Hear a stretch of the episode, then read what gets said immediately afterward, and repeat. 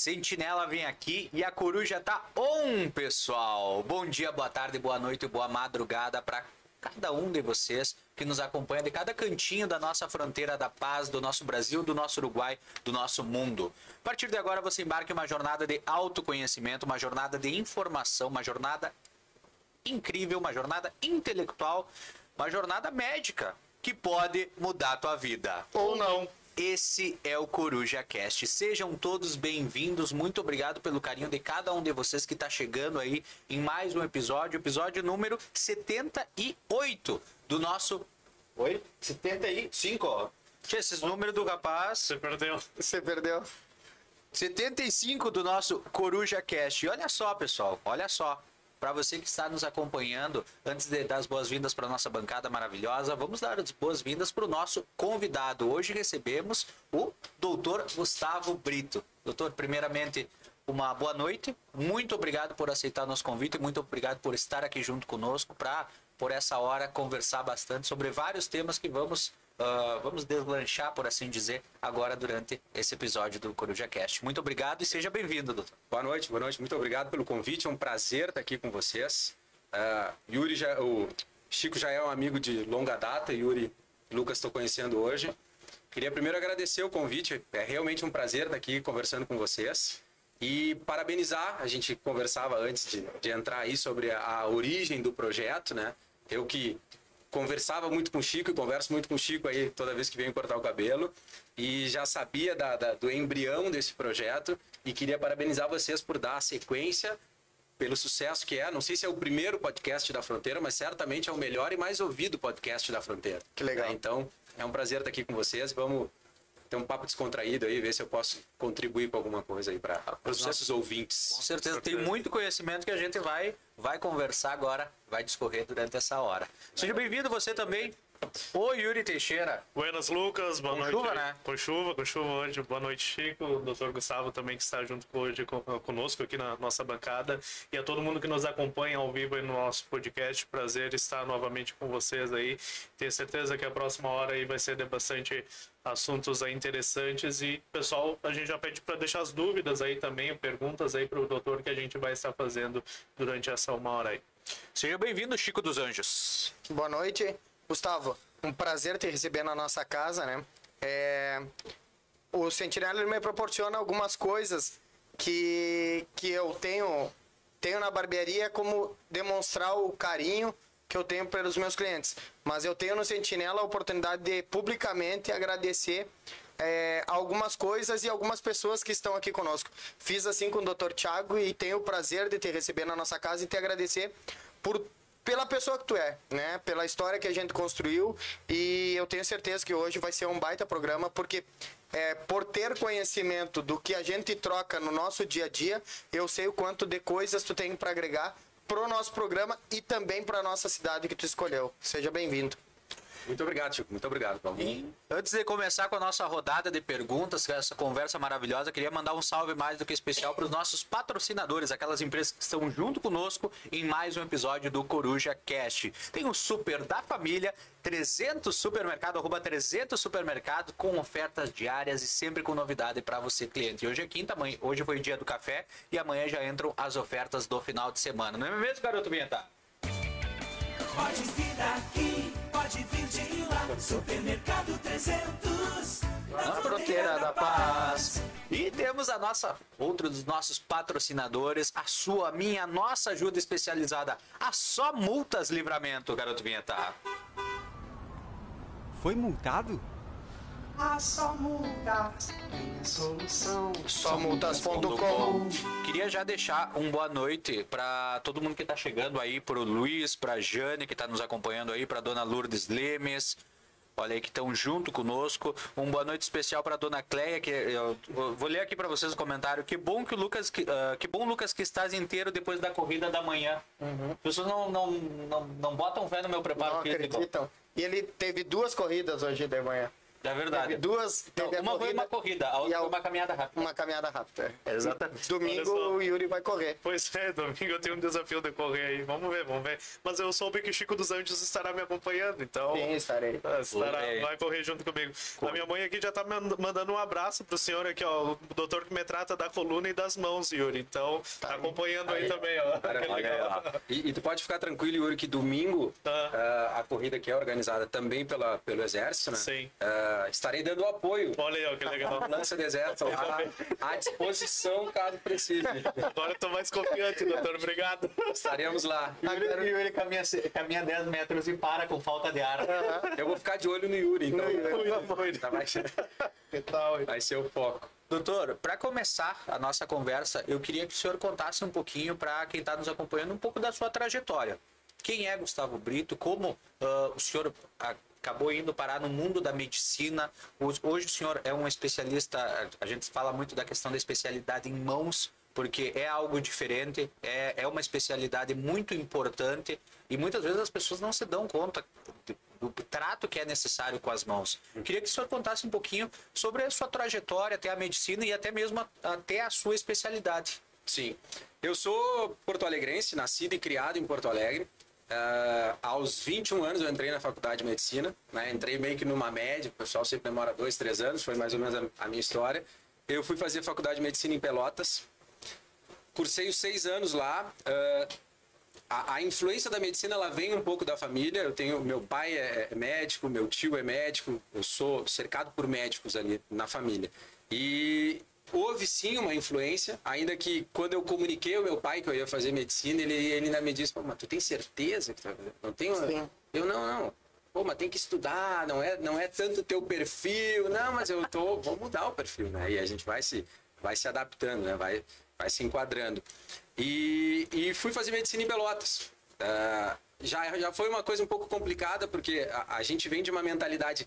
Não que Porto Alegre seja uma cidade enorme, né? Mas assim, ah, o Porto Alegrense é, é muito. Como todo mundo, mas assim, o Porto Alegrense é muito apegado à sua cidade. E, e quando tu sai de um grande centro e vai para uma cidade menor, parece que tu deu um, um- um passo grande- atrás. um passo atrás. E, e foi assim no início da faculdade, até que em algum em um momento eu falei, não, essa é a realidade. E, e aí eu resolvi aproveitar o meu curso e fiz um- uma faculdade muito boa. Ah, no decorrer da faculdade, meu pai é ortopedista também, eu tentei fugir um pouco dessa linha, eu fui procurando outras especialidades, namorando outras especialidades para ver se, se, se eu não ficava tão vinculado àquela imagem do pai que é o, que é o herói do cara. Então, assim, eu deixa eu ver outras especialidades. Andei um pouco na plástica, um pouco na uro e acabei caindo mais para ortopedia, que realmente era, era o que eu já gostava desde que eu entrei ah, na faculdade de medicina. A partir do terceiro ano, eu comecei a acompanhar o departamento médico do Brasil de Pelotas. Eu acompanhava um ortopedista na cidade e, e já comecei a ter essa relação com a medicina desportiva, que é uma área que eu gosto bastante. Hum, e que durante a residência eu também gostei muito, mas acabei. eh, a mão foi. O amor pela mão foi um pouco maior, mas eu já gostava muito de medicina desportiva. Eu me formei em 2007. Em 2008, eh, a gente é obrigado a se apresentar ao Exército, né? Quando a gente se forma em medicina. Eh, eu, na verdade, na designação, eu fui designado para Itaqui. E aí, putz, Itaqui, né? Eu não conheço ninguém em Itaqui. A informação que eu tenho de Itaqui é que é a cidade mais longe para chegar, tu tem que ir até Uruguaiana, Barra do Guaraí, voltar. Então eu digo, pá, não vai dar. Eu vou me colocar como voluntário. E aí o que que acontece? Eu, ah, no finzinho da faculdade, eu comecei a namorar a minha esposa, ah, que é daqui de Livramento. E o meu pai tinha um amigo, um amigo de infância, que era ortopedista também, que era o Schneider. E, e eu consegui pensar dessa maneira. Eu digo, olha, a minha namorada é de livramento, eu tenho um grande amigo que é um tio que é de livramento, que é o Schneider, e vou conseguir, conseguir dar sequência a, a continuar acompanhando a área de ortopedia, eh, já que eu tenho que servir, eu vou servir, eu vou me colocar como voluntário nessa cidade que eu não conheço, mas conhecia pouco, mas que, que comparando com as outras opções era a maior cidade. Né? Vou para livramento. Aí servi aqui o ano de 2008. Uh, 2009 eu volto para Porto Alegre, trabalho um ano como clínico e aí sim consigo estudar para a prova de residência. E em 2010 eu passo para residência no Rio de Janeiro, no Hospital Federal de Servidores, que é o maior hospital público uh, do Rio de Janeiro. de, de, de- não de porta aberta, né? Uhum. De, de procedimentos eletivos. Existem, existe residência de todas as especialidades médicas no Hospital de Servidores. Eu fiz os meus três anos de ortopedia lá e no decorrer da ortopedia ah, eu já tinha uma, uma, uma, uma, ideia de cirurgia da mão, que é uma, que é uma coisa que, que eu gosto muito, porque a cirurgia da mão tem uma característica que é, é uma especialidade que tem a parte ortopédica e o ortopedista ele é meio, meio marceneiro, né? Com furadeira, osteótomo, martelo. É uma especialidade bruta, né? E isso na mão das lesões ósseas a gente vai precisar dessa formação, ah, mas também tem a questão da técnica, da habilidade, né? A gente ah, faz sutura de vaso, sutura de nervo, transferência de nervo, retalhos. Então, isso é a microcirurgia, que faz parte da especialidade. Né? A ortopedia é ortopedia e traumatologia, e a cirurgia da mão é cirurgia da mão e microcirurgia. Então, ah, na residência de ortopedia, eu tinha um professor que era também um- uma referência para mim, que era cirurgião de mão. Eu acabei fazendo prova e aí eu fiz a prova para residência de cirurgia da mão no INTO, que é o Instituto Nacional de Traumato-Ortopedia que é um hospital de primeiro mundo. Para quem está acostumado ou quem estava acostumado com um serviço de SUS, e o INTO é um SUS, mas ele é uma ilha no meio do SUS. Assim, ele é, não existe material que não, que não tenha no SUS. Inclusive, aí a gente, se for buscar na história aí, ah, vários casos de corrupção na época do Sérgio Cabral, no Rio de Janeiro, enfim, tudo isso. ah, tinha muito superfaturamento de material que ia para o INTO. Mas assim, ah, a- a- e é por isso, que, por isso que a gestão de saúde do Brasil é tão ad- mal administrada, porque a gente usava um material no INTO que hoje em dia eu não consigo nem usar no particular, de tão caro que é, e o outro hospital não tinha um fio de sutura. Né? Então, ah, por um lado, isso foi, foi, muito bom para minha formação, porque eu, eu, eu aprendi com os melhores profissionais de cirurgia da mão do Brasil ali, eh, numa, numa estrutura de hospital espetacular, né? E, e consegui sair do Rio de Janeiro com uma formação muito boa. Eu continuei nessa época, né, eh, da formação namorando a minha atual esposa, então volto pro termino a minha formação no Rio de Janeiro em 2015, volto para o Rio Grande do Sul em 2015 e começo a trabalhar em Porto Alegre, em livramento. Né? A, a minha esposa já tinha voltado um ano antes, já estava locada aqui, e aí eu volto a trabalhar no Rio Grande do Sul, trabalhando, dividindo um pouco meu horário entre Porto Alegre e livramento, que é o que eu faço até hoje. Né? E Só mudou a base.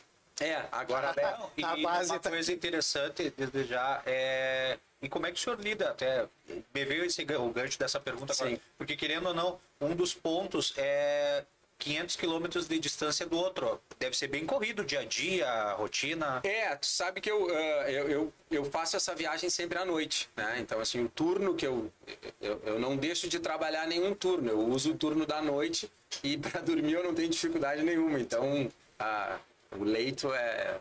Pra mim é tranquilo. Não é igual dormir em casa, é óbvio, né? sim. E, e conforme a gente vai ficando mais velho, bem no início lá, porque querendo ou não, já são sete anos nessa rotina, né? E, e, e no início eu dormia que era um espetáculo. Mas assim, Nem via de nada. acordar, nunca, pouquíssimas vezes eu via parar no papagaio. Eu era acordar na rodoviária, é bom, vou pegar minha mochilinha e vou embora. Agora já não, agora o cara vai ficando mais velho, já, já acordo duas, três vezes na viagem, vejo que parou, já quero saber o que está acontecendo.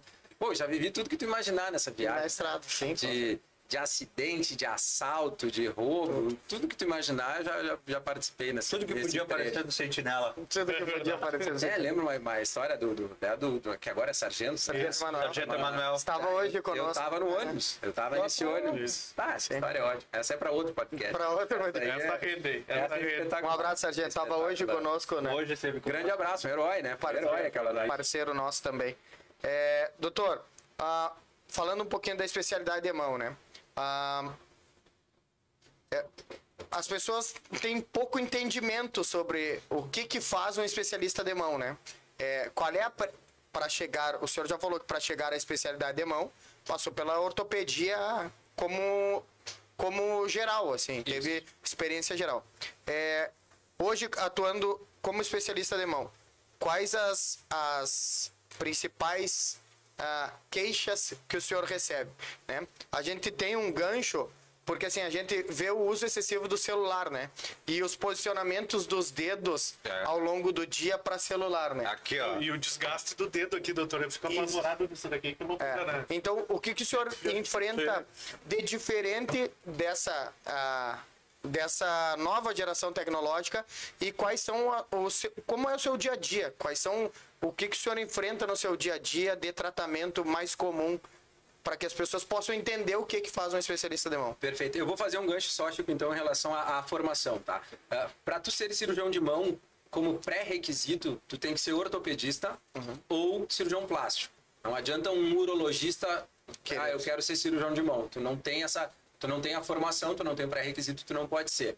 A cirurgia da mão ela é uma especialidade médica. Ela é reconhecida pela Associação Médica Brasileira como uma especialidade médica, como ortopedia, como uro, como cardio. Né? É diferente, por exemplo, ah, de um cirurgião de joelho ou de um cirurgião de quadril, que na MB isso é classificado como uma subespecialidade da ortopedia. Sim. Ainda que tenha a sociedade de joelho, tenha a sociedade, não é reconhecida como uma especialidade ah, diferente, né? ou mais de uma especialidade. Ah, isso só a cirurgia da mão ah, faz. A cirurgia da mão ela tem a característica, como a gente estava falando, de tu trabalhar com osso, né, que é uma parte ortopédica. Tu trabalha com vaso, que é uma parte vascular. Tu trabalha com rotação de retalho, que é uma parte que a plástica fazia. Sim. E tu trabalha com nervo, que é o que o neuro faz, né? Então, a, a cirurgia da mão ela surge no mundo a partir da Segunda Guerra Mundial. As guerras elas têm algumas boas heranças, vamos Sim. dizer assim, né? E a especialidade, tanto a ortopedia, a traumatologia no caso, como a cirurgia da mão, ela cresceu muito no período pós-guerra, pós-segunda guerra, na questão de desenvolvimento de técnicas, enfim, Sim. que, que no mundo inteiro ah, começou a crescer essa especialidade a partir da Segunda Guerra. A Sociedade Brasileira de Cirurgia da Mão do Brasil tem mais de 60 anos. Tem, fez 63 anos agora no Congresso, teve, teve a comemoração dos 63 anos da sociedade. E não é só o leigo que não conhece a especialidade de cirurgia da mão. Né? A gente tem vários médicos que não sabem da existência. Né? Principalmente o pessoal que faz faculdade em menores centros e que acaba ficando nos- nas cidades menores, que não tem acesso, às vezes, a esse atendimento que é quase um terciário, né? Sim. Onde a atenção primária ali é o posto, a, a maioria das vezes o o médico que está no posto nem sabe que, que daqui a pouco um dedo em gatilho, que é uma patologia super comum de cirurgia da mão, um túnel do carpo, quem trata é o cirurgião de mão. Eles vão encaminhar para o ortopedista, para o neuro, né? Então, é- essas são as características da especialidade de cirurgia da mão. Se a gente for pensar em patologias, assim, existem três principais patologias que, que, que aparecem no consultório de um cirurgião de mão. Síndrome do túnel do carpo, que talvez seja a mais famosa, né? Aquele, aquele paciente que já começa a ter formigamento na, na, na ponta dos dedos, acorda de noite, não sabe o que faz com a mão, se sacode, se levanta, se bota na água gelada, na quente. Essa é, essa é a principal, essa é a principal queixa. O dedo engatilho, que é aquele dedo que trava, né? Que tu tenta esticar, ele não estica, tu tem que ajudar, né? As tenossinovites, no geral, Dekerven, que é uma outra tenossinovite, e aí sim existe a relação, começa a ter a relação com a questão do uso do celular, né? Ah, existem várias patologias que, que, que podem estar relacionadas ou que a gente vai ver a médio e longo prazo que aconteceram ou que vão, foram oriundas aí da, da questão do uso crônico do celular. Hoje em dia, o que, que, tu mais, o que mais a gente observa é o processo inflamatório do tendão, que é uma tendinossinovite, né? Sim. Que não são de tratamento. Isso é uma outra questão também. Assim, apesar da especialidade se chamar cirurgia da mão, obviamente nem todas as patologias, ou a maioria São das patologias, elas não são de indicação de tratamento cirúrgico. Elas são patologias que, se res- que respondem, a maioria delas, muito bem ao tratamento conservador, e quando não respondem ao tratamento conservador, a gente acaba optando pelo tratamento cirúrgico. né? Então, a questão do celular, a gente vai ver muita coisa. Por exemplo, essa questão do apoio, né? Tu começa a, a traumatizar o tecido e, e a gordurinha que tem embaixo da pele ali, ela vai morrendo. Vai morrendo, ela vai morrendo. E aquele, a, a, a- a camada que teria pele, gordura e depois tendão, tu tá perdendo aquela gordura. Não, esses né? nós estávamos conversando sobre isso, né? E realmente como, como muda essa parte do dedo aqui. É aquilo, é algo que a gente vai percebendo no dia a dia e que muitas vezes não dá nem, nem bola, dá, porque diz, ah, Importância. meu dedo é diferente. E dá risada às vezes, só que isso aí Ao futuramente longo pode. prazo pode. Tu sabe que isso é uma característica quando eu tento fazer uma, um paralelo entre capital e, e, ah, perfil do paciente da capital, perfil do paciente do, do interior. É impressionante como o paciente do interior ele tem uma tolerância maior, não só em relação à dor, mas em relação à sequela. né? Tem muito paciente que chega com uma fraturinha, que tem um desvio pequeno, e aí tu explica, olha, tu vai perder um pouco da flexão do punho se ficar assim. Ah, mas eu vou conseguir escovar os dentes? Vai. Ah, então, então não vou operar. E olha, e é diário isso, é diário. E quanto mais, ah, assim, quanto maior o centro, mais o perfil mais exigente de paciente. É aquele paciente que, que conseguiu quase os 90 graus de flexão, ficou com 70 e disse, tá, mas eu vou ficar assim? E, e Eu quero ficar igual. eu quero ficar como era antes. Doutor, sabe que o senhor já tinha comentado a respeito disso comigo, e agora, vendo o senhor falar, é, me vem um insight que talvez o, esse nível de, de exigência possa ser correlacionado com a falta de especialidades ou de confiança dos pacientes aquele que vai tratar ele. Tipo, porque, por exemplo, aqui em Livramento a gente tem ah, cada dia menos especialidades, né? É, então eu já me torno.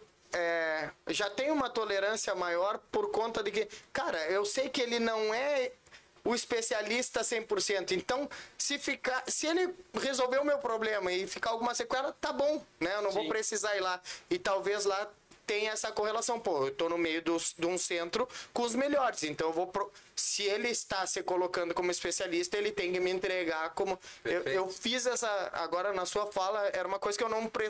não prestava atenção.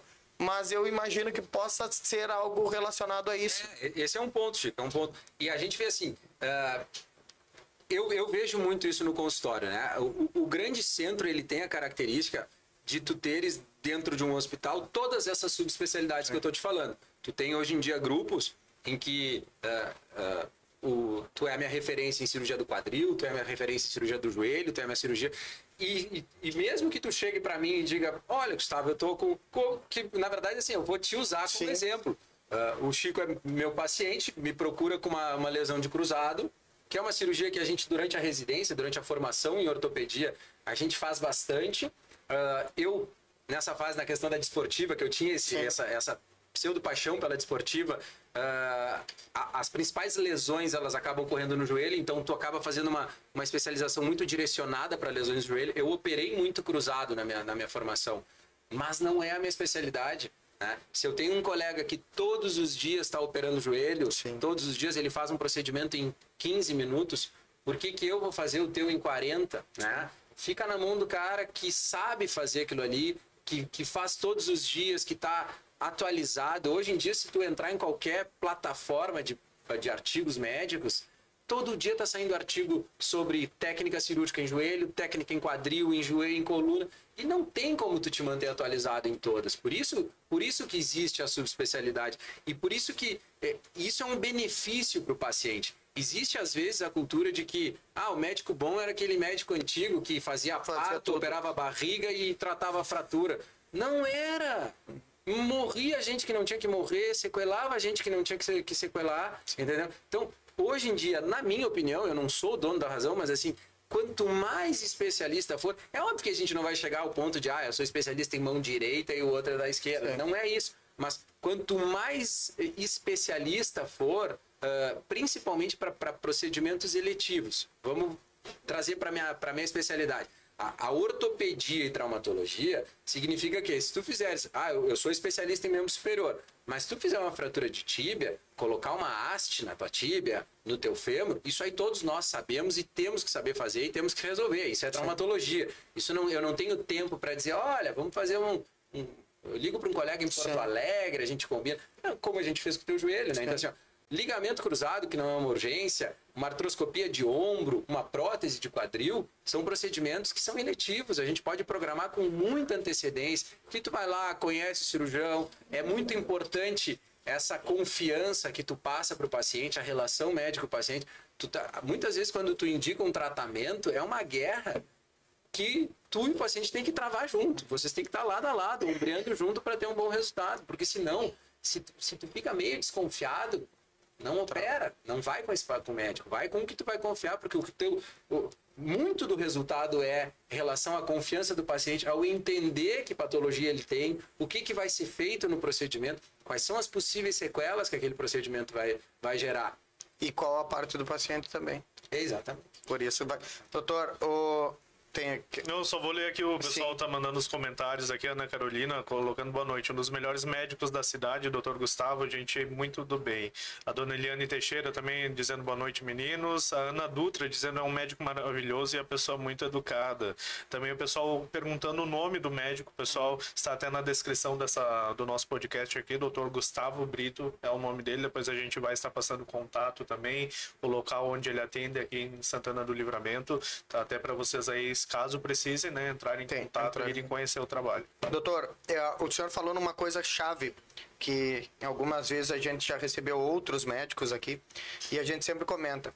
É, isso que o senhor falou é um posicionamento é, posicionamento profissional que o senhor tem, né? Ah, olha, eu acho que quanto mais especialidade for, melhor vai atender o seu paciente.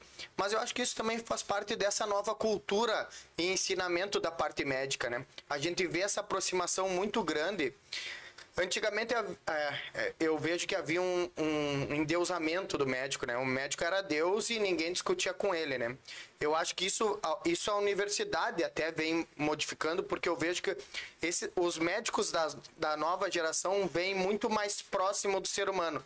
Então não é óbvio que ele tem o poder da, da, da palavra, as pessoas dificilmente alguém questiona o médico porque se ele estudou é porque mas ele sabe o que está fazendo. É, mas mas te, hoje ele é mais próximo, ele entende a pessoa, né? E obviamente também faz parte de uma escolha, porque assim, uh, as pessoas que acompanham algum médico na sua vida, né? E a minha mãe teve o prazer de trabalhar 30 anos na, na Santa Casa e viu uma, uma geração de médicos chegar.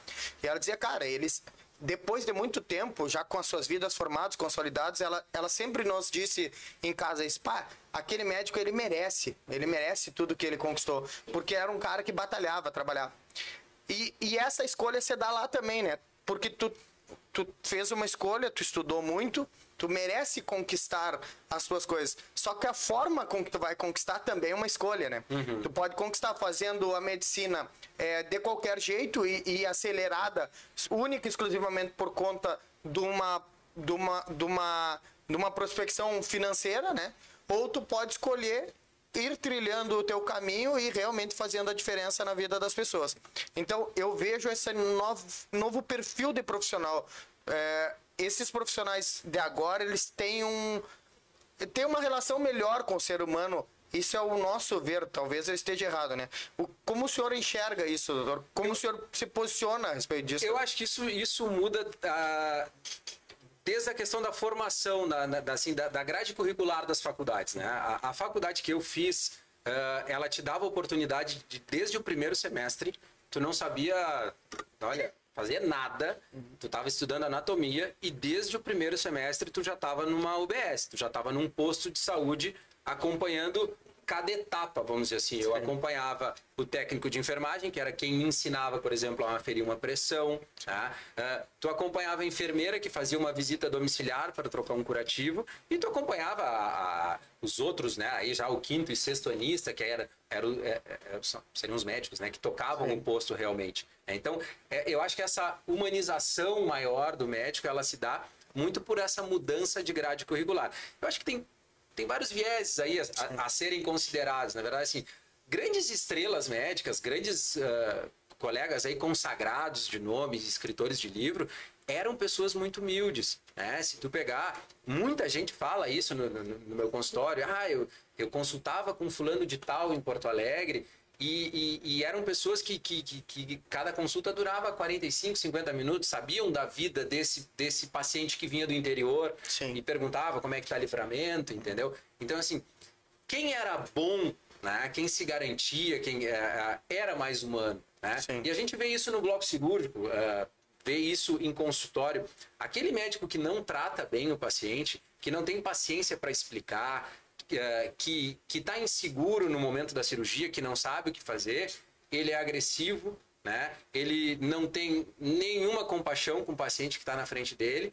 E é isso que a gente vê, infelizmente, né? É, Da mesma maneira que tu vê que, que, que o médico está mais eh, acessível que, tu, que, que como era antigamente, eh, eu vejo eh, da mesma maneira que, que, que esse médico ele está saindo mais humano, eu acho que ele está saindo menos, Menos preparado. menos preparado, menos preparado. Teoricamente, né, na teoria, no conhecimento, menos preparado. E isso se dá a diversas políticas, né? Se a gente for ver, ah, talvez 15, 10, 15 anos atrás, a gente tinha 7, 8 faculdades de medicina no estado, se tanto. Esse, esse dado eu vou ficar devendo, sim. Sim. Mas era assim, ó, tu sabia da, da, a meia dúzia de faculdade que tem. Hoje em dia, ah, é, é um comentário de quem não está vivendo esse meio, tá? Mas assim, mas eu vejo que tem faculdade de medicina em Uruguaiana, né? Quem, que estrutura uruguaiana tem para uma faculdade, tá? Sim. Eu, eu faço parte da preceptoria de cirurgia da mão, eu, sou, eu, eu ajudo a formar residentes em cirurgia da mão na PUC. Faz parte do conceito da faculdade de medicina ah, ah, o currículo de cada professor. Mestrado, doutorado, tudo isso vai aumentando a nota desses, desses do curso, né? E a PUC hoje ela é considerada entre as três melhores faculdades privadas do Brasil em medicina, né? E muito pela questão do currículo. Muita gente boa que era professor da PUC há 30 anos, que não quis fazer mestrado, não quis fazer doutorado, foi cortado. Foi cortado por quê? Porque a, a, a faculdade ela, ela adotou uma política de que ela queria ter uma nota boa. Ficaram estacionados no tempo, por assim É, dizer. e, e, de repente eram pessoas muito boas e, e excelentes professores, mas que não quiseram entrar nessa, nessa ideia de, de, de, De, de excelência. de excelência, exatamente. E aí a gente começa a ver um monte de faculdade no interior que daqui a pouco tu tá pegando um cara que não tem formação nenhuma. Ah, ah, é, isso tudo, a gente, é difícil o cara não cair na política, né? Mas assim, as sociedades de, de especialidade, elas tinham um poder muito grande. A prova da Sociedade Brasileira de Ortopedia era a prova mais difícil do Brasil para tu ter um título da Sociedade Brasileira de Ortopedia. E o fato de tu ter o título melhorava a tua remuneração. Por exemplo, no Rio de Janeiro, se tu tinha SBOT, que é, que é a prova, tu ganhava X pelo plantão. Se tu não tinha, tu ganhava X menos 50%, metade, sabe? Por quê? Porque era reconhecido. Mas aí, os governos que tiveram começaram a... Não, esquece. Não, a- a- agora é... Eu reconheço qualquer faculdade de medicina, eu co- reconheço qualquer curso de residência, de, de estágio, e aí tu começa a largar no mercado profissional mal qualificado. Sim. Né? E aí daqui a pouco esse profissional mal, mal qualificado, ele tá dando aula de... Eu nem sei quem são, tá? Mas assim, daqui a Sim. pouco tá dando aula de ortopedia em Uruguaiana. E, e, e o que que, que, que o, o aluno que tá lá pagando essa faculdade privada, o que, que ele está adquirindo de conhecimento desse ortopedista, né? E isso acaba refletindo depois, que era o que a gente estava falando. Daqui a pouco esse cara está num posto daqui, dali seis anos e chega um túnel do carpo ele não sabe para quem mandar. Ah, qual é a especialidade que vai tratar essa, essa patologia? Não faço nem ideia, entendeu? Então, resumindo, assim, eu acho que, eu acho que a gente está saindo da formação médica mais humano, mas... Você eh, flexibilizou a, a, a questão da tem cobrança. muita gente no mercado. Sim. Tem muita gente no mercado. Esse, esse, esse é um grande problema. E quando se fala em aumento de vaga de medicina, a gente está vendo que. Isso é estudo, não sou eu que estou te dizendo. ah, quanto mais profissional tu forma, mais tu lota o grande centro. Sim. Quem é que está vindo para livramento? O que, que a gente está vendo de renovação médica em livramento? Quem é que vem para cá? Não vem. E os que vêm ficam pouco e, e- e não, não, não, Sim. não se enraizam, né? Porque, porque a estrutura hospitalar é precária, porque tu não recebe em dia, porque existem algumas áreas aí que não é tão fácil tu entrar. Sim. Então, E essa sua especializa- eh, especialidade não atende SUS aqui na cidade, né? Não, Não, a gente não tem ah, ah, especialista em cirurgia da mão pelo SUS ah, em toda a fronteira oeste. Toda a né? fronteira. Toda a fronteira oeste. Eu cheguei, Yuri, logo que eu cheguei em Livramento, eu tinha ideia de montar um centro de cirurgia da mão na cidade Sim. né? e referenciar para cá já sabendo que não tinha especialista em lugar nenhum aqui na volta, uh, referenciar para livramento todas as patologias, todos os pacientes que estavam esperando ir para Porto Alegre, para Santa Maria, para Passo Fundo, para os grandes centros, Sim. onde aí sim tu tem um cirurgião de mão que atende pelo SUS. Eu queria referenciar tudo para cá. Mas isso é bem complicado. Isso é uma, é uma questão de. de uh, existe uma burocracia política para tu conseguir fazer isso. Por exemplo, todo procedimento que envolve nervo, ele é considerado de alta complexidade. né? E eu operei muito nervo na época que eu fazia. Eu, logo que eu cheguei em livramento, eu atendi SUS. E eu operei muito nervo sem poder receber pelo nervo. Porque se eu boto que eu fiz um código de nervo, eh, eu não recebo pelo procedimento e o hospital não recebe pelo procedimento. Porque o hospital não estaria habilitado Pra alta complexidade. para alta complexidade. E para tu tornares o hospital de alta complexidade, é, é, é, é uma burocracia bem complicada. Tu tem que ter um. Como é que eles chamam? É, não me lembro como é que é. Tu tem que ter uma série de casos que tu operou, né? Uma- E aí é quase inviável. Um histórico já É, daquilo ali. tu teria que ter mais de um especialista, né? Tu não pode ser sozinho Sim, no serviço. O hospital tem que ter uma estrutura maior, então É, não andou. Complicado. né? Doutor, ah, nós falamos, tem muitas coisas que o- o leigo fala enxergando a, a, a questão da medicina, né? Ah, nós falamos assim, ah, hospitais sem especialidades, eles não têm condições de se manter por conta da tabela SUS, que é uma tabela defasada, que muitas vezes não paga o custo do tratamento. É, o senhor atende em Porto Alegre e atende aqui em Livramento, né? É, qual é essa correlação? O que, que é, além de- da distância, daqui ser um centro menor, qual é a dificuldade que o senhor vê na, na evolução da nossa medicina da, da, do, do- da fronteira aqui de Livramento, por exemplo?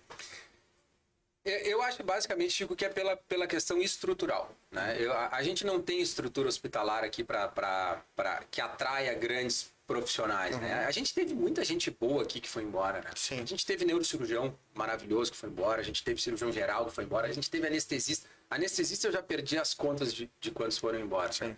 Ah, inclusive a gente tem um anestesista eh, que é daqui, com pai médico daqui e que foi embora, foi embora numa época que o hospital tava para fechar. Sim. E o medo dele era esse. Ele disse que o hospital vai fechar e eu vou trabalhar com o quê? Eu sou anestesista, eu não tenho um consultório para daqui a pouco Sim. ficar fazendo mais a parte clínica, não vou operar, mas eu tenho de onde tirar o meu sustento, né? Sim. E, e, e acabamos perdendo esse, esse profissional, né? Sim.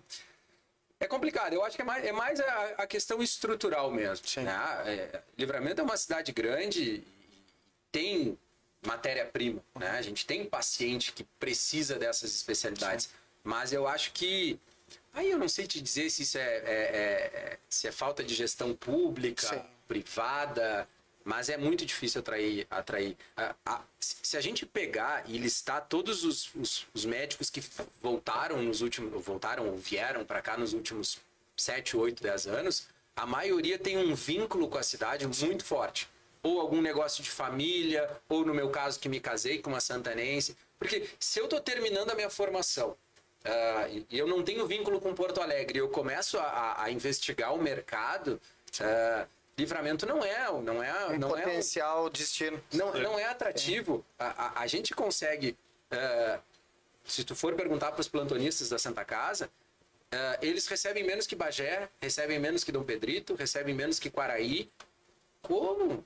Como é que, como é que, como é que, como é que a classe médica toda aqui de Livramento que trabalha com SUS recebe menos do que qualquer outra pequena cidade da nossa volta? É, eu não consigo entender. Eu não consigo entender. Doutor, ah, o senhor já esteve, já atendeu o SUS aqui, já teve uma visão de dentro do sistema santanense de saúde, por assim Sim. dizer. Hoje o senhor vê de fora. Como o senhor vê a saúde aqui de Santana do Livramento e, a, por exemplo, a nossa Santa Casa da Misericórdia? Momentos atrás a gente falava, inclusive, lá do hospital. Sim, eu, pá, eu fico apavorado. Apavorado. Eu acho. esses dias eu estava conversando com a anestesista que chegou agora há pouco tempo e ela também muito preocupada porque organizou a vida, a vida dela para vir para cá, trouxe marido, cachorro e tudo.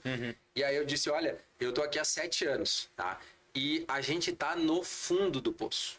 Então, Se, se- se- se é para te tranquilizar, se eu posso tentar te tranquilizar de alguma maneira, é que não tem como ficar pior. O ficar pior é fechar o hospital. Não tem como. É, é, é- é do que tá para melhorar.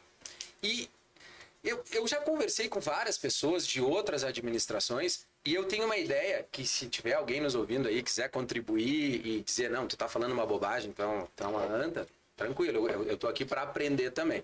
Mas é, tenta seguir a minha linha de raciocínio. Existem quatro maneiras de entrar dinheiro dentro de um hospital, tá? Na minha opinião, ou, ou pelo que eu vivo, né, no dia a dia. Tu pode receber o dinheiro do SUS, tu pode receber o dinheiro privado, né, de convênios e particular, tu pode receber o dinheiro pelo MEC, desde que tu tenha uma faculdade de enfermagem, de medicina, enfim, e filantropia, tá? Filantropia, a gente sabe que tem famílias tradicionais aí que têm dinheiro, que têm condições e que gostariam de, de, de ajudar a Santa Casa. Mas com que credibilidade, né? Com que confiança? Ninguém confia, ninguém sabe. Olha quantas administrações já tiveram aí que a gente já viu com escândalo de, disso, daquilo. Enfim, então, filantropia esquece. Por enquanto. MEC não vai ter uma faculdade que, que de enfermagem ou de medicina que vai vir para cá. Isso é muito pouco provável. Eh, Eu não sei valores exatos ou, ou, ou proporcionalidade, né? Eu já ouvi o pessoal da direção falar sobre isso, mas quantos por cento de atendimento dentro da Santa Casa hoje é SUS? Eu acredito que mais de 80, 90% seja SUS. Eh, todos os dias a gente vê o pessoal da direção falar que ah, a conta não fecha. Não, não foi de ontem para cá que a conta não fecha. A conta não fecha há, há 30 anos. Anos. Faz 30 anos que tu internar um paciente com, com apendicite eh, vai te pagar, sei lá, 200 reais e, a- e o custo do hospital vai ser 600. Isso não foi de ontem para hoje. Todos os administradores que chegaram na Santa Casa sabiam que a conta do SUS ela não fecha. E ela não fecha em lugar nenhum. A PUC, que é um hospital que atende SUS e atende por filantropia, porque consegue abater no imposto de renda, né, do- dos impostos, ah, cada vez está diminuindo, diminuindo mais o volume de SUS. Eu, eu- eu, quando eu entrei na PUC, a gente tinha um ambulatório de cirurgia da mão na terça-feira que a gente atendia 90 pacientes do SUS. Hoje em dia a gente atende 20, 30, porque o hospital tá, tá, tá reduzindo. E aqui o que eu vejo na Santa Casa é isso. A gente tem um hospital que atende mais de 80, 90% SUS e que não cria um projeto de atrair a, a rede privada para dentro do hospital. Né? O paciente que paga o convênio, ele quer ter uma hotelaria boa de, de, de hospital, né? Ele quer ter um banho quente, um banheiro decente, uma maca decente, né? E isso ah, não acontece. Não acontece. A gente vai no hospital privado da cidade, tem uma hotelaria excelente. Quem é que vai tirar o seu paciente daquela hotelaria e vai botar na Santa Casa? É complicado. Por que, que não se investe ah, em melhorar, né, em otimizar a parte privada do hospital? Né? Recentemente foi comprado um aparelho de tomógrafo aí. Se gastou um monte de dinheiro. É importante? Pô, super importante. Mas o que que isso vai ah, ah, melhorar a, a, o- A entrada de a dinheiro. entrada de dinheiro dentro do hospital. A gente tem um convênio na cidade, e eu estou falando como espectador. Eu, eu, não, eu, eu não atendo convênio, né? Eu, eu mas assim, a gente, a gente tem um convênio da cidade que drena todos os pacientes, ou se não todos, 90%, para o hospital privado. Né? Mas se é a prefeitura que está gerindo o hospital que está quebrado, né? Por que, que tu não faz um investimento numa ala e tu começa a referenciar esses pacientes desse convênio para esse hospital? Porque tu vai gastar de qualquer maneira. Quem sabe tu gasta injetando dinheiro num hospital que, que tu também está administrando. Né? Por que, que o convênio mais forte que a gente tem no estado não abre uma ala? Porque o, o cliente do hospital ele é um médico. Né? Eh, hoje em dia, eh, o- o- tu pega o Moinhos de Vento ou Mãe de Deus, eles até fazem uma propaganda visando o paciente, mas eles querem. é, O, o peixe deles é o médico. Sou eu que levo meu paciente para lá, sou eu que vou dizer. Lucas, vamos lá, vamos, eu te opero no Moinhos, a hotelaria lá é boa, o bloco cirúrgico é bom, e quem tá ganhando é o hospital. Sim. Então, assim, por que que ninguém, e eu não posso eu ser um gênio, tô longe disso, mas assim, por que que ninguém para e pensa, se eu não vou ter filantropia, se eu não consigo convencer ninguém a me dar dinheiro, se eu não consigo trazer o Ministério da Educação aqui para dentro, se o SUS, a conta não fecha, por que que eu vou insistir em continuar ah, ah, priorizando o Hospital SUS, o Hospital SUS. Se for um hospital com verba federal, tu até consegue. Né? O Conceição, em Porto Alegre, enfim, Cristo. Agora, em livramento, não. Em livramento, na minha opinião, o que tu tem que fazer é criar uma, uma maneira que o hospital tenha uma área privada e que os médicos comecem a internar paciente nesse hospital, ne- nessa ala. Porque daí sim isso pode ser que a conta comece a fechar, ou pode ser que comece a equilibrar. pode ser que tu comece a ter um pouquinho mais de dinheiro e tu consiga pagar melhor o médico da urgência. E aí, se tu começa a pagar melhor o médico da urgência, Tu atrai melhor. o tipo de médico que vai querer trabalhar na urgência é muito melhor do que o que a gente está vendo. Às vezes a gente vê a quantidade de paciente, de médico que pede exame totalmente desnecessário. Né? O que se gasta em exame desnecessário, de sangue, de imagem, de internação, é um absurdo. É um absurdo. Por quê? Porque lá na linha de frente estão pagando menos, estão pagando menos que Bagé, estão pagando menos que Dom Pedrito, estão pagando. E aí tu começa numa bola de neve, porque tu, tu gasta onde não deve gastar, né? Tu não atrai quem, quem pode trazer o dinheiro para dentro do hospital. Eu, eu sinceramente, eu, eu, eu- é, é triste assim, mas eu não vejo saída para Santa Casa. Eu não vejo saída, não, eu não sei qual é, qual é a mágica que a direção pensa em mantendo um hospital SUS, ah, tu, tu, tu ter dinheiro para pagar a conta no final do mês. Ou, ou traz um subsídio da prefeitura, que é quem gere hoje, e sustenta o hospital. Mas aí tu tá tirando de um, de um lugar pra pra botar no outro. Exato. É, A é, prioridade é a saúde, a gente sabe, entendeu? É Mas que é- é uma das coisas que a gente fala, doutor, é como o senhor falou, né?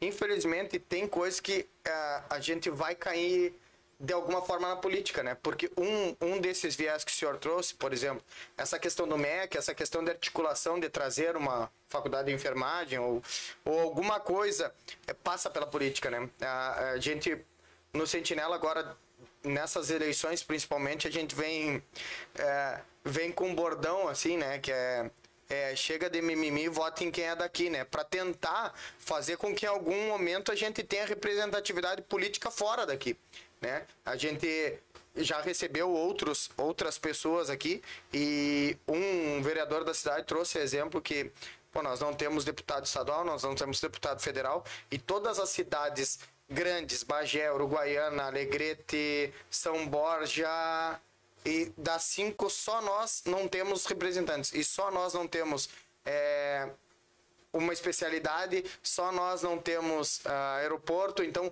é, acaba que é, é quase correlacionado uma coisa na outra, né? É, cara, Sem dúvida, eu acho que tu ter uma, uma- um, um- um representante é bom.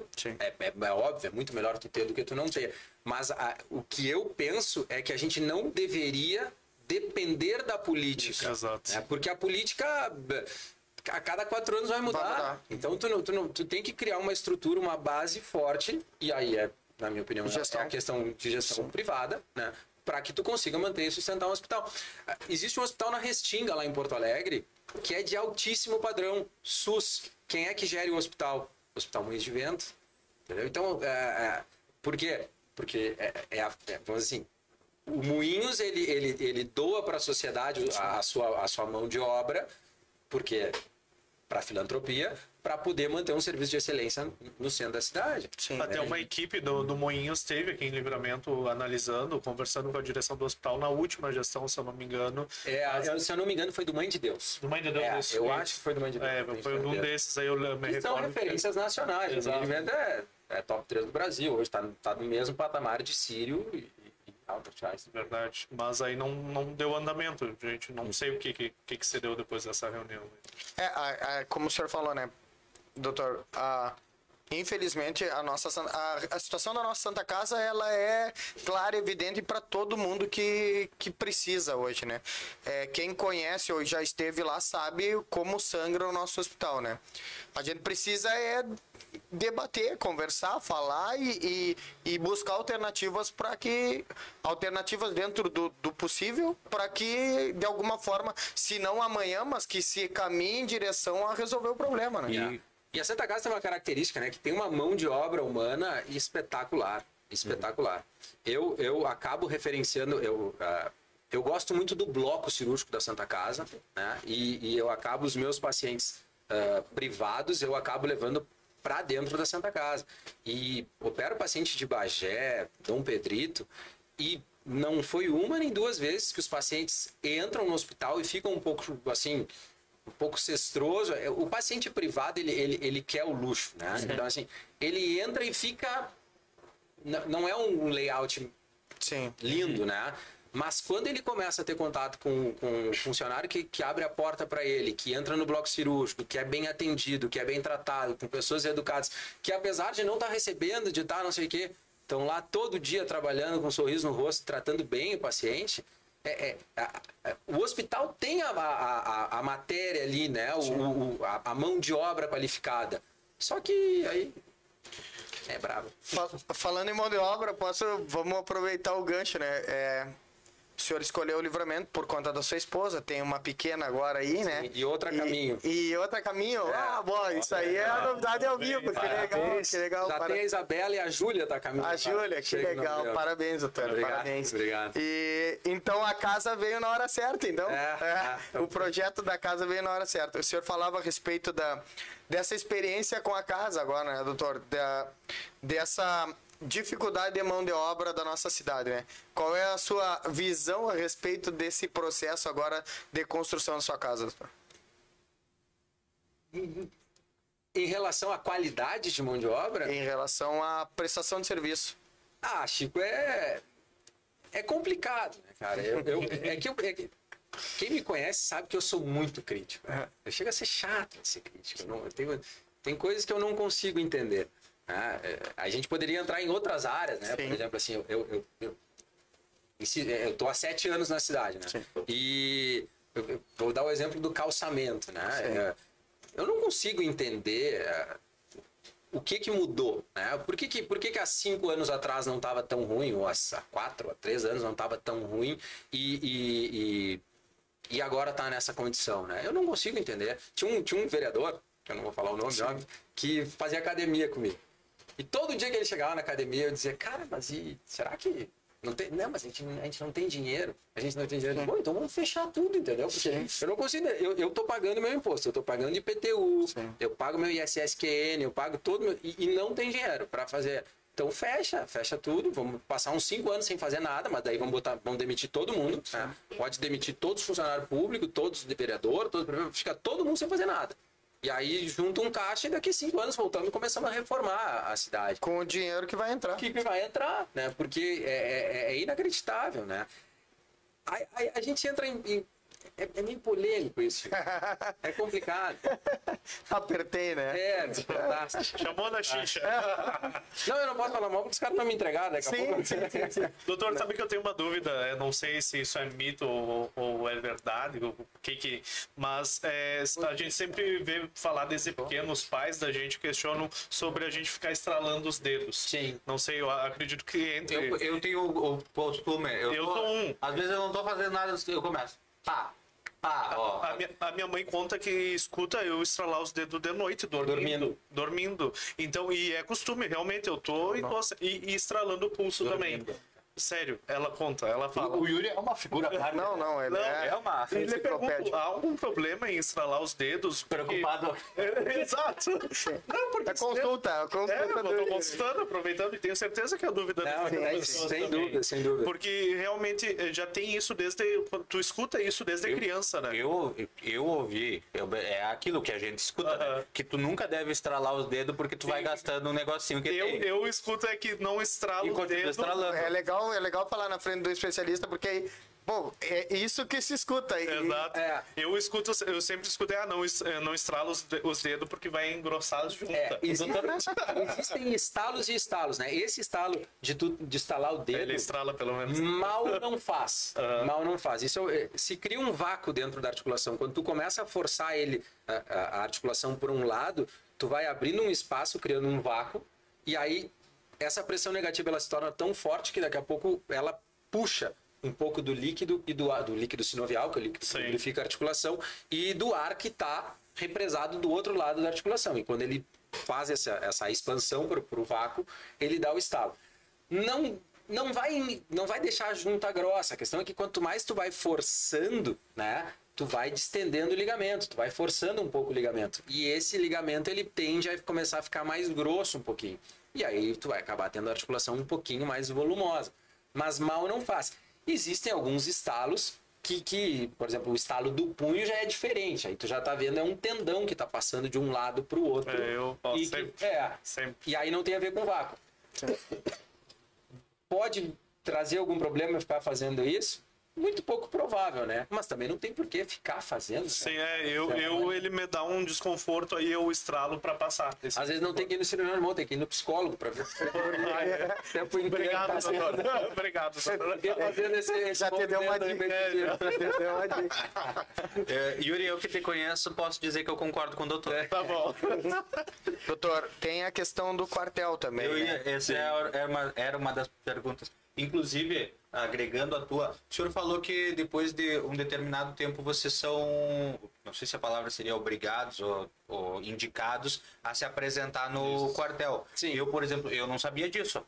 Eu, Existem cinco cursos. Eu não sabia isso. Cinco cursos, se eu não me engano, que, que, que quando tu te forma. Na verdade, assim, do- quando tu faz 18 anos tu te apresenta, ah, pelo menos lá em Porto Alegre, na Bento Martins, aquela gurizada, eles te perguntam: alguém vai fazer medicina, odonto, veterinária, farmácia e eu acho que fisioterapia. Não tenho certeza se fisioterapia. Ah, todos que levantam a mão são ah, tirados de lado, porque eles vão ser ah, adiados, né? Tu, tu- tu- tu recebe uma carteirinha de, de, de adiamento. Quando tu termina essa formação, a tua formação num desses cinco cursos, a princípio tu deve, tu deve te apresentar para o exército, porque o exército ele, ele por lei ele, ele, ele, Ele é obrigatório, Ele tem um serviço militar obrigatório para essas especialidades. O que acontece é que as demais especialidades, exceto a medicina, ah, existe um quadro muito pequeno de oficiais para essas especialidades, né? Então, e hum, a maioria delas o pessoal quer servir. Então, como existe muito voluntário, existe concurso público para o pessoal entrar para essas outras especialidades, ah, é muito raro tu ter que. Ah, eu me formei agora em fisioterapia, vou me apresentar e vão me pegar. Muito pouco provável. Na medicina, não. Na medicina, ah, o quadro para ser preenchido de médico em todas as OMs, né, ele é muito grande. Então, eles têm que ir colocando médico em tudo que é lugar. Hoje em dia tem bastante voluntário. Eu fui voluntário em 2008. Né? Ah, eu, eu tinha feito prova para ortopedia, não tinha passado na residência. E falei, bom, servir vai ser uma, vai ser uma ideia boa. E foi uma ideia espetacular, viu? Assim, não só para formação pessoal como, como profissional. né? Eu, eu ainda sou...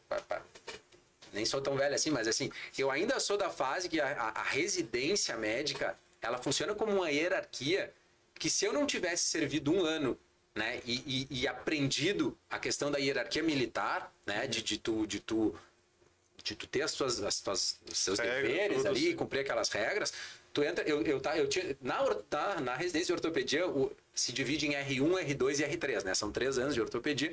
O R1 é o que entrou naquele ano e o R3 é o que está saindo. É- é- era, era- a disciplina era tão grande dentro da minha residência que o R1 não podia almoçar antes do R3. Né? Ah, mas eu já acabei tudo que eu tinha para fazer. Tu não pode, tu tem que esperar o R3 sair da cirurgia para que os dois desçam junto para almoçar. Entende? Então isso já em 2008 já foi não só pessoalmente, mas profissionalmente me fez me, foi muito útil para mim ter servido em 2008. Quando eu voltei, eu volto do Rio em 2015, ah, eu, eu, eu, eu jogo polo, né, que é um- uma atividade que, que bastante militar joga. Né? E na época o subcomandante estava voltando a jogar polo e algumas vezes a gente conversava, quando ele foi nos visitar lá no, no campo que, que eu jogo, jogava com os amigos, ele, ele tirava algumas dúvidas. Ele dizia, pai, tô com esse militar aqui que tá adido, reintegrado, tá encostado, por problema ortopédico, o que que tu acha?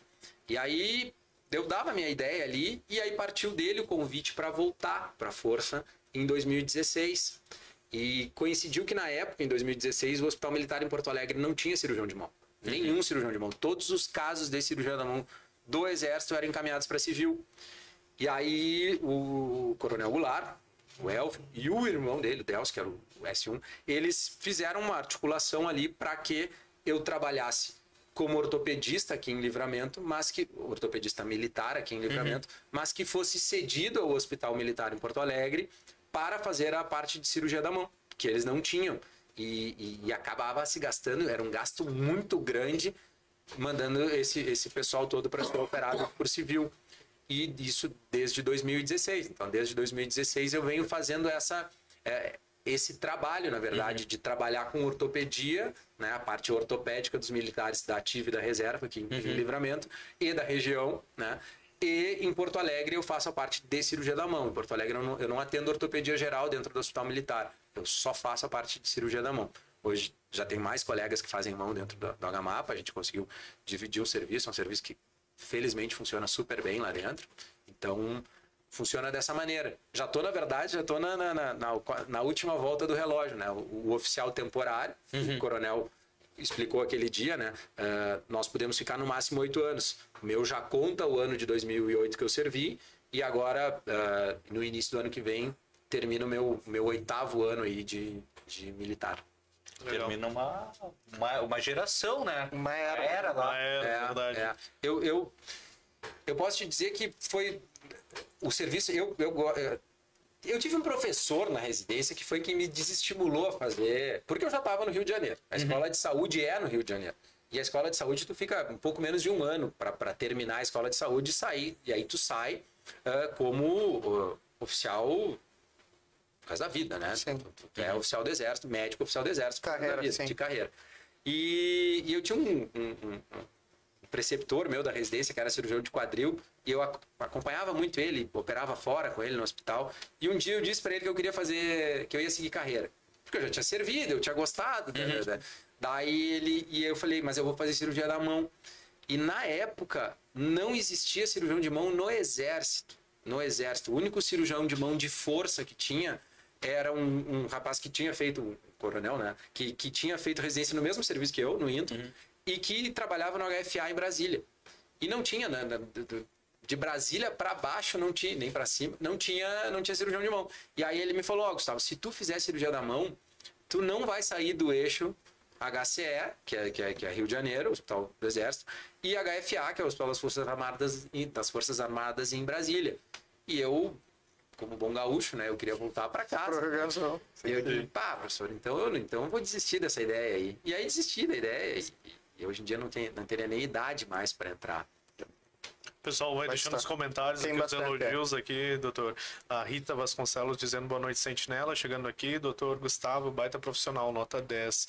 É, Suzy Casey, também ótimo profissional e principalmente muito humano. A Marici Cooper também dizendo minha continência ao senhor. E vários outros comentários do pessoal vai deixando aqui. A minha mãe me mandou um comentário, uma pergunta aqui para lhe perguntar. Perguntas se ele atende pelo SUS em Porto Alegre. Atendo, atendo. O nosso serviço, a gente tem um serviço de cirurgia da mão na PUC. Uh, nós somos seis cirurgiões de mão que atendem lá. Uh, e sim, uh, o que acontece é que não é um hospital de porta aberta, sim. né? Então, sim. assim, os casos de mão que são referenciados pela Secretaria de Saúde das cidades, eles acabam entrando via, acho que é SERI, a, a sigla que é do, do pessoal que vem encaminhado do interior. E sim, lá a gente atende SUS e tem um volume enorme. Enorme, imagino. Alguma. pessoal. Não? O quê? Alguma pergunta? Pergunta eu tenho várias. Não, é que eu. eu tu, tu tem a tua. Eu sempre tenho, né? Eu faço a tua porque eu te, a última eu te cortei. Sim. Ah, doutor, o senhor continua fazendo Porto Alegre Livramento todas as semanas, né? Sim. Uma parte é por conta do Exército. Agora, quando mudar a questão do Exército, a ideia é continuar atendendo o Livramento em Porto Alegre também? É, Chico, é porque eu, eu, eu vejo nessa possibilidade de manter esse vínculo com Porto Alegre uh, uma maneira de sempre me manter atualizado. Né? Perfeito. Né? Por sim ou sim eu tenho que manter atualizado porque eu estou sempre no dia a dia do residente. Né? Claro. E o residente ele acaba. Os residentes são os aviões, né? Então, assim, ele lê um artigo num dia e te pergunta no outro: ah, por que, que tu está fazendo isso? Por que, que tu não faz a técnica tal? Estão ligados mesmo. E às vezes tu não tá tão atualizado, então, me mostra essa técnica e vamos, e vamos, vamos discutir, né? Vamos ver, vamos fazer junto. Então, sim, eu pretendo continuar atendendo em Porto Alegre. É, é, é um mercado bom, é um, é, profissionalmente tu cresce muito, né? O, o grau, o nível de exigência é, é, muito grande. E, e aí até fazendo um pouquinho um gancho nisso aí, eu tenho muito paciente que vai no meu consultório que diz, olha, eu, eu não ia consultar aqui, eu ia a Porto Alegre tentar me consultar, mas aí eu fiquei sabendo que tu é de Porto okay. Alegre uhum. e vou consultar contigo.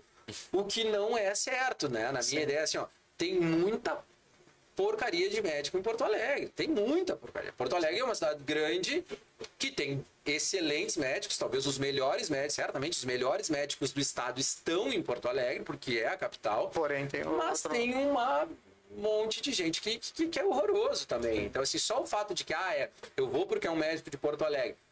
Não precisa ser por isso. Tu tem que consultar com o médico porque tu, tu, tu, tu estudou o currículo dele, tu, tu tem boas referências. E, e, e a melhor referência que tem é, é essa do, do, do, do- boca a boca, né? Sim. É, é, é tu, tu tá trabalhando bem, tu atender bem teu paciente, tu, tu saber ouvir, tu saber tratar o teu paciente, é ele que vai fazer a tua propaganda. né? Então, ah, eu, eu, eu pretendo manter sim esse vínculo Porto Alegre Livramento. Voltaria a atender SUS em livramento. Voltaria, eu não tenho problema nenhum. Eu deixei de atender SUS porque ah, não só pela remuneração, não é, não é demagogia nenhuma, não é, não é pela questão da remuneração de não te pagar em dia, mas as condições de trabalho elas eram bem complicadas também, Sim. né, em relação a instrumental cirúrgico que a gente tinha. ah, eu não estava muito satisfeito com porque às vezes tu quer fazer o bem, né? E aí tu, tu dá um jeito de engembrar, de fazer de um jeito, de outro. E a única. e Só tem duas pessoas que podem se prejudicar: o paciente, que vai acabar Meio. sendo prejudicado porque tu não tá usando o material adequado, e tu que vai ser processado por ter feito da maneira errada, sabendo que tu estava fazendo da maneira errada, com material inadequado, enfim. Então, obviamente tem sim a questão do, do- do- do- financeira, que, que não era bem pago, não era nem pago em dia, e a condição também de trabalho era, era, era um pouco complicada. Complicado. Ah.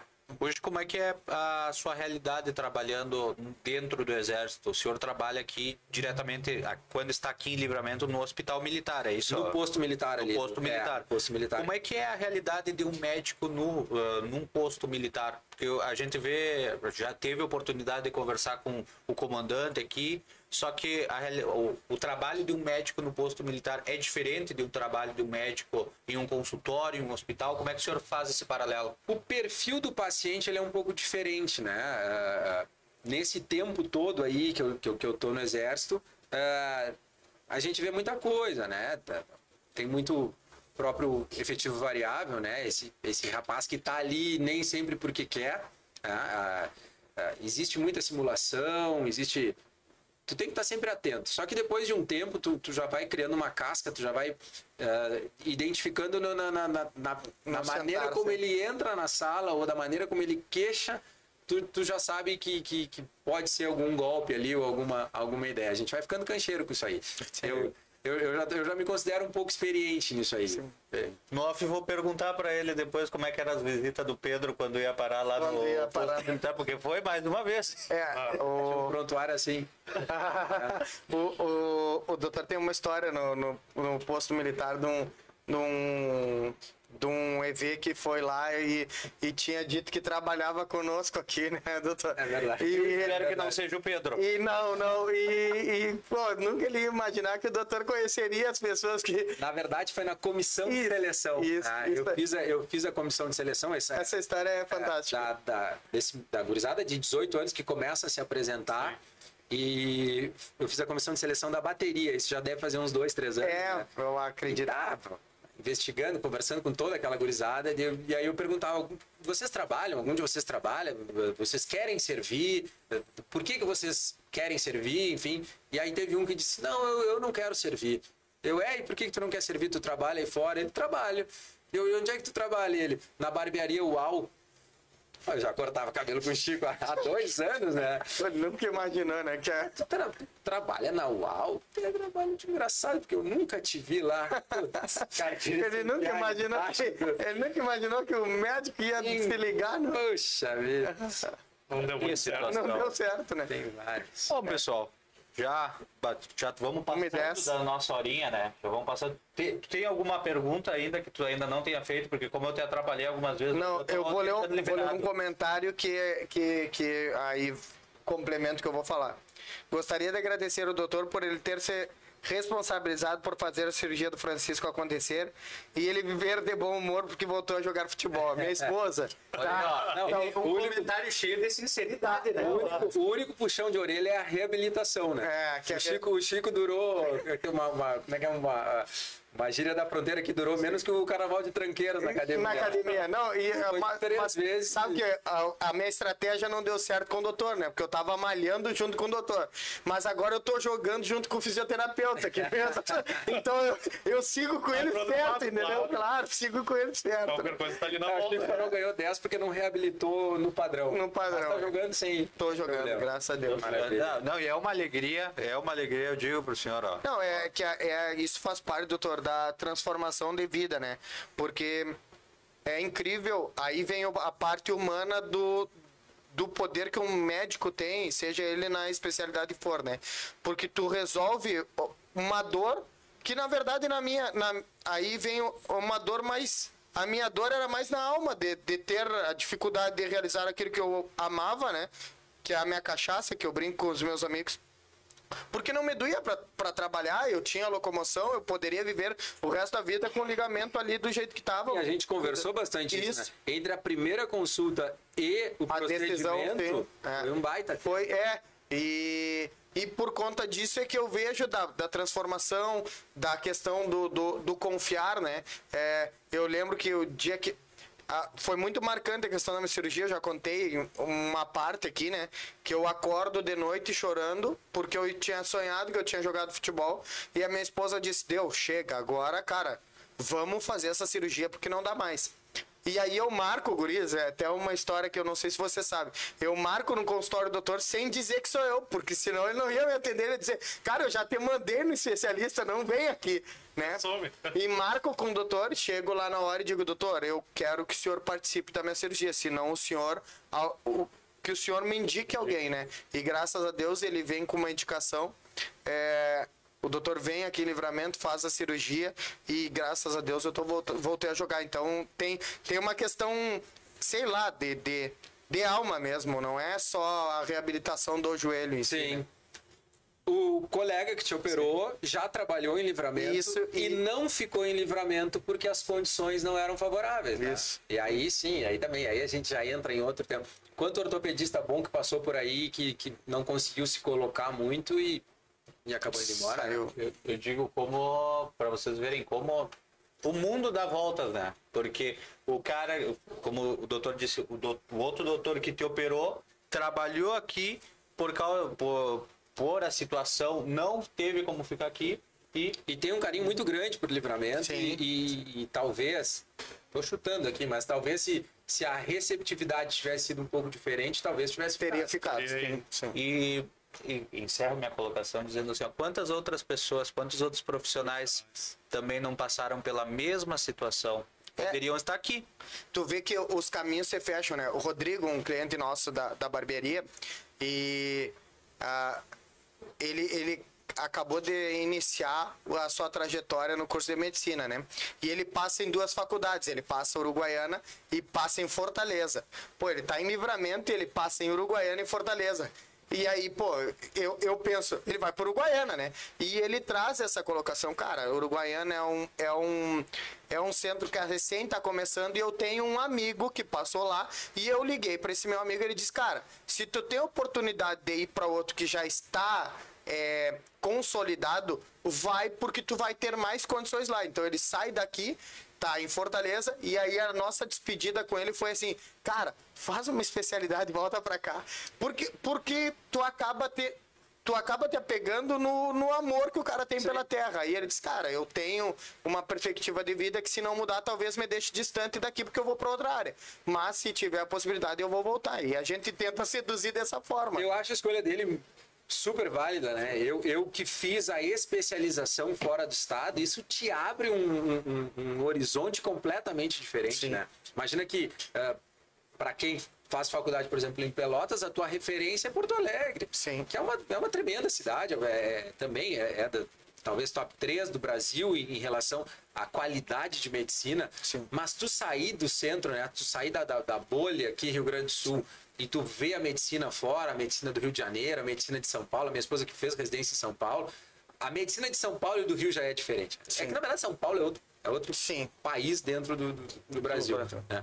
E o Rio é muito próximo a, a, a São Paulo nisso, né? Para uma determinada classe. É, me fez muito bem ter saído desse desse, dessa bolha, ter visto um, um outro tipo de medicina, um outro perfil de paciente e, e poder voltar. Né? Acho Até foi porque experiência. aí caminha, caminham juntos, né? O, o- eu acho que o Rio tem tanto essa referência também por as Forças Armadas puxarem bastante pro Rio, como é Brasília que puxa também, né? Sim. Pela ser a capital, enfim, é, é, ca- caminham juntas, né? Eu, eu vejo a, a, própria, a própria medicina dentro das Forças Armadas, ela tem uma referência a nível Brasil, né? De, Sim. De possibilidade até de, de estudo, de possibilidade de buscar coisas novas também, né? Com certeza. Doutor, vamos finalizando esse episódio aqui do Coruja Cast. Queria agradecer a Será sua que a gente presença. bateu o flow lá do. Eu acredito que sim. Eu acredito que sim. Doutora, muito obrigado pela sua presença, muito obrigado por estar aqui conosco, por reservar eh, essa hora para estar aqui tendo essa conversa descontraída conosco, nos trazendo muito conhecimento, muita informação e ficou faltando ainda muita história para contar, como o senhor mesmo disse. Então já tá, já fica o convite em aberto para que o senhor retorne novamente aqui, porque tenho certeza que tem muita dúvida aí que o pessoal ainda vai querer tirar, tem muita história para a gente contar. Então, muito obrigado e desde já fica o convite para que retorne aqui conosco. Muito obrigado, muito obrigado. É, eu acho que a gente abordou pouco a parte de, de patologias, né? Mas é que eu acho que também o pessoal. ah, ah, ah, eu, eu, sou, eu sou um consumidor de podcast, né? Sim. E eu acho que todos os que eu consumo, quando começa a ficar uma coisa muito técnica, Técnica. né? Fica meio chato, às vezes, para quem tá em casa escutando, assistindo, tá no ônibus, viajando. Eu escuto muito no ônibus, né? Essa, essa é a vantagem de viajar de noite. Tu baixa no Spotify ali e fica ouvindo, dorme, acorda e escuta um pouquinho mais. Então, a gente realmente deixou um espaço bom aí para, de repente, num momento mais para frente, abordar mais a questão de patologias, de possíveis tratamentos. Mas foi bom, foi, foi bem interessante, foi bem legal. Foi um prazer estar aqui com vocês. Mandar um beijo pro pessoal da minha casa lá, minha esposa, que não sei se ainda tá escutando, já deve ter cansado. A Isabela, que de repente está acordada ouvindo aí também. E a Júlia que vai ouvir. E a Júlia que tá ouvindo na barriga.